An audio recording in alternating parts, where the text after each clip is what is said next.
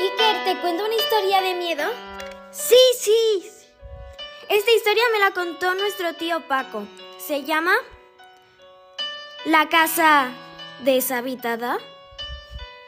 Se dice que se debe tener cuidado en dónde se juega. Leonardo, o Leo para sus amigos, había esperado todo el invierno para poder salir de casa con sus amigos. Por fin, el clima y los días más largos le permitían desempolvar su bicicleta y tener algunas tardes divertidas con su pandilla.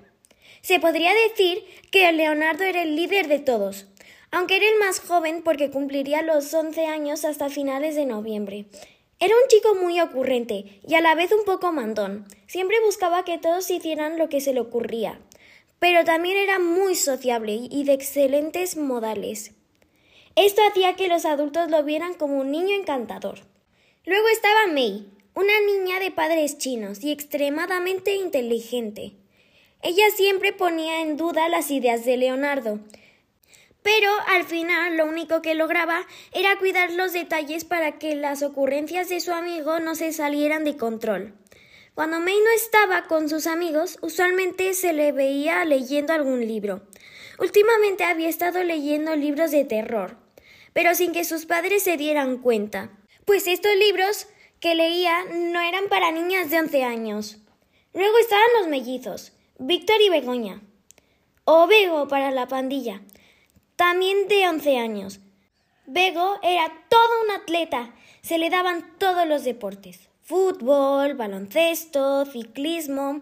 Era inútil hacer una competencia con ella, porque le daba una paliza cualquiera.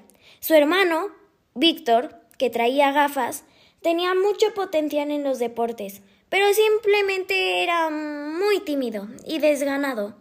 Cuando empezaba una carrera con su hermana para llegar a casa, en un principio podía ir a la par de ella, pero después se daba por vencido muy rápido. Eso sí, eran los más altos del grupo de amigos y los principales defensores cuando alguien se metía con ellos.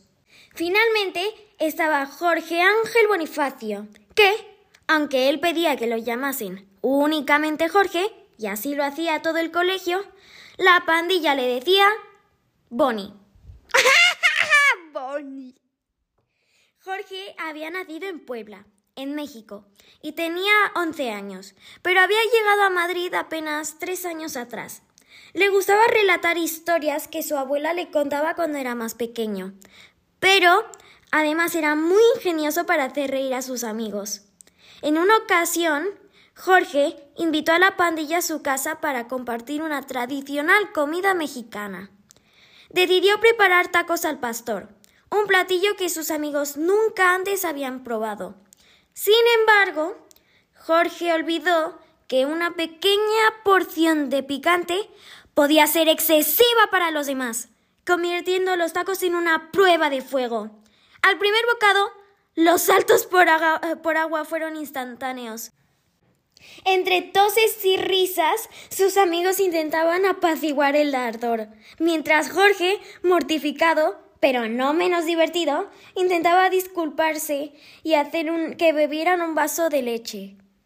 Desde ese día ya no confían tan fácilmente en lo que Jorge les ofrece de su merienda. ¡Ay, qué rico! Taquitos al pastor. Todos vivían en Madrid, en una urbanización muy grande cerca del Parque París, en Las Rozas. Leo, May y Jorge estaban en el mismo colegio y los mellizos asistían a otro. Pero no importa que estuvieran en colegios separados. Apenas terminaban su tarea, salían corriendo o en su bicicleta, normalmente a casa de los mellizos, que es la que estaba relativamente en el centro de las demás. Y desde ahí planificaban sus juegos o travesuras. Un miércoles por la tarde todos terminaron sus deberes y fueron a casa de Víctor y Bego, los mellizos. Leo llegó muy emocionado. Una gran idea para él había cruzado por su mente. Empezó diciendo que debían ir todos a una casa deshabitada al final de la calle, justo la que daba hacia el campo al final de la urbanización. May recordó la casa y les hizo una observación de que el chalet llevaba dos años desocupado, que había pertenecido a un anciano que se portaba muy bien con todos. Incluso les dio bombones de los caros en el último Halloween que salieron a pedir dulces, tres años atrás. Jorge dijo Sí, sí, me acuerdo. Ah, no, todavía no viví en Madrid. Sacando una risilla entre los mellizos. Bueno, Leo continuó diciendo que la casa se veía completamente vacía y que había observado que los de la inmobiliaria que mostraban la casa para venderla confiaban en la seguridad de la urbanización y no cerraban la puerta de entrada con llave. No, no y no, dijo May. Nos vamos a meter en otro lío, tío. Como cuando tuve que inventar que los globos de agua que le cayeron al vecino eran debido a un proyecto de ciencias del cole. Los demás se emocionaron tanto como Leo, y al final May se unió a la planificación de lo que fuesen a hacer. El viernes harían una tarde de fiesta en la casa deshabitada, llevando lo que pudieran de sus casas. Latas de refresco, chuches, patatas.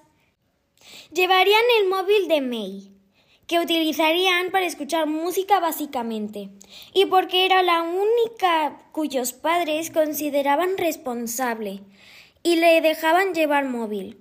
Solo los mellizos llevaban un reloj inteligente, cada uno, pero básicamente era para ver la hora, contar los pasos del día y llamar a sus padres. Después de la música, podrían contar historias de terror. Todo iba de acuerdo al plan. Ese día la casa no tuvo visitas, así que a las siete de la tarde comprobaron que la puerta continuaba abierta. Entraron todos, temerosos pero rápidamente, para que algún vecino no los viese, y cerraron la puerta. El interior estaba muy oscuro, puesto que todas las persianas de las ventanas estaban abajo. Bego inmediatamente sacó su linterna y avanzaron todos por el primer corredor hasta el salón. Todo se veía muy limpio y sin muebles. May puso la música y al poco tiempo todos se relajaron. Comenzaron a bailar, a comer patatas y chuches. Pronto estaban ya muy emocionados. Es como si hubieran descubierto un monumento enterrado de hace siglos. Se terminaron la comida y se tumbaron en el piso, que era de madera recién pulida. Pronto colocaron la linterna en el centro. May apagó la música y puso su móvil a un lado de ella, y empezaron a contar historias de terror. Después de un rato, Víctor vio el reloj y ya eran las ocho y media de la noche. Pronto los empezarían a buscar sus padres, así que todos recogieron sus cosas y se disponían a ir a casa. Pero el móvil de May no estaba. En un principio, May volteó a ver a Jorge como en plan, ya sé que eres tú. Pero Jorge insistió mucho en que no tenía nada que ver y que tampoco lo había escondido. Tampoco estaba el reloj inteligente de Begoña, ni las gafas de Víctor.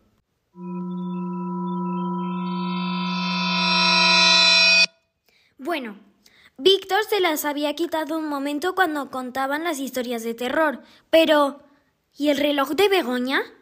Ella no se lo quitó para nada. Fueron todos a sus casas. Cuando May vio a sus padres, no les dijo dónde, pero sí confesó que había perdido el móvil. Su padre le respondió No te preocupes. Lo olvidaste. Está aquí en la cocina.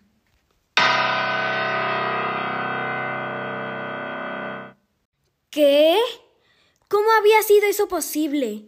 Si una hora antes habían incluso escuchado música con el móvil en el chalet deshabitado. Lo mismo sucedió con el reloj inteligente de Begoña y las gafas de Víctor. Estaban también en su casa. Los mellizos los encontraron en sus cuartos. La pandilla no pudo reunirse el fin de semana, pero el lunes siguiente, en la casa de los mellizos, Todos hablaron de lo impresionados que estaban. ¿Qué es lo que había sucedido? ¿Quién había tomado las cosas? Todos voltearon a ver a Jorge otra vez, por el historial de bromas que les había hecho a todos. Pero comentó que incluso para él sería imposible hacer una broma así. Le creyeron y acordaron regresar el siguiente viernes.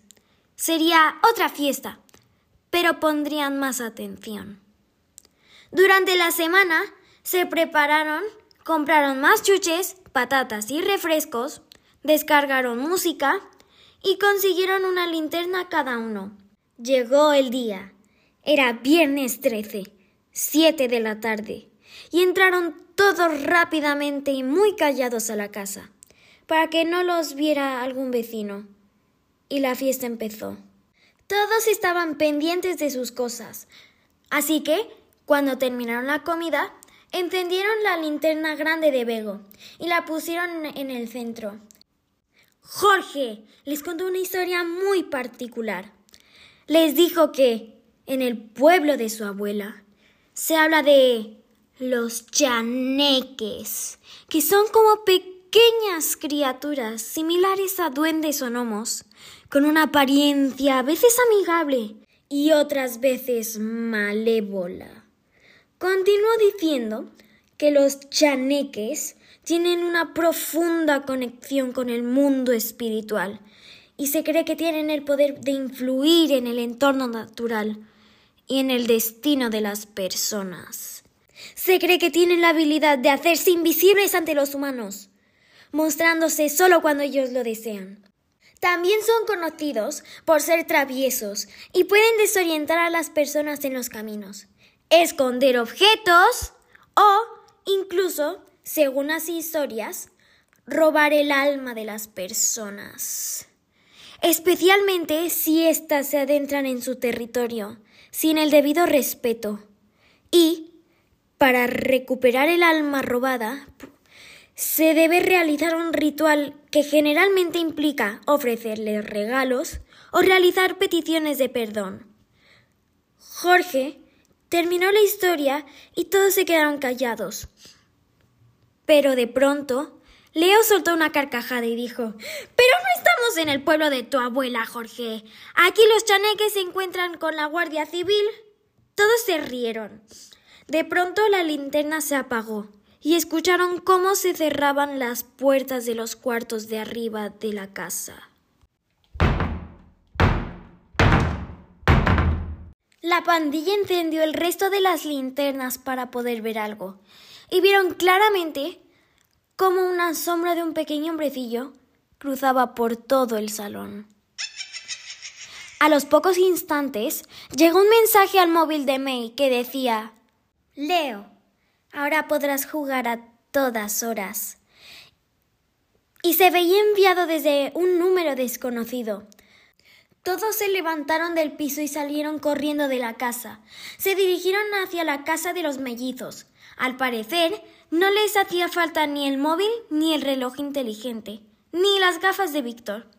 Pero qué susto les habían pegado a los amigos. Pero bueno, estaban a salvo. ¿O no?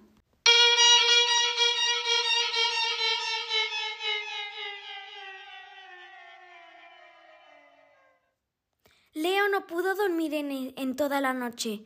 Por más que lo intentaba, no podía conciliar el sueño. Se sentía muy cansado, pero no quiso alertar a sus padres. Al día siguiente, el sábado, les llamó a sus amigos para verse por la tarde. Tuvieron suerte de poderse reunir todos y que las familias no tuvieran un plan para salir. Leo les contó que no había podido dormir en toda la noche. May fue la primera en deducir que a eso se refería con el mensaje de Leo, ahora podrás jugar a todas horas. Jorge continuó diciendo que seguramente el chaneque lo había hechizado para, por burlarse de él. Unos minutos después, May recibió otro mensaje de un número desconocido. ¿Y qué decía el mensaje? Te lo cuento la próxima semana. Oh, no me puedes dejar así. continuará. Que duermas bien, Iker.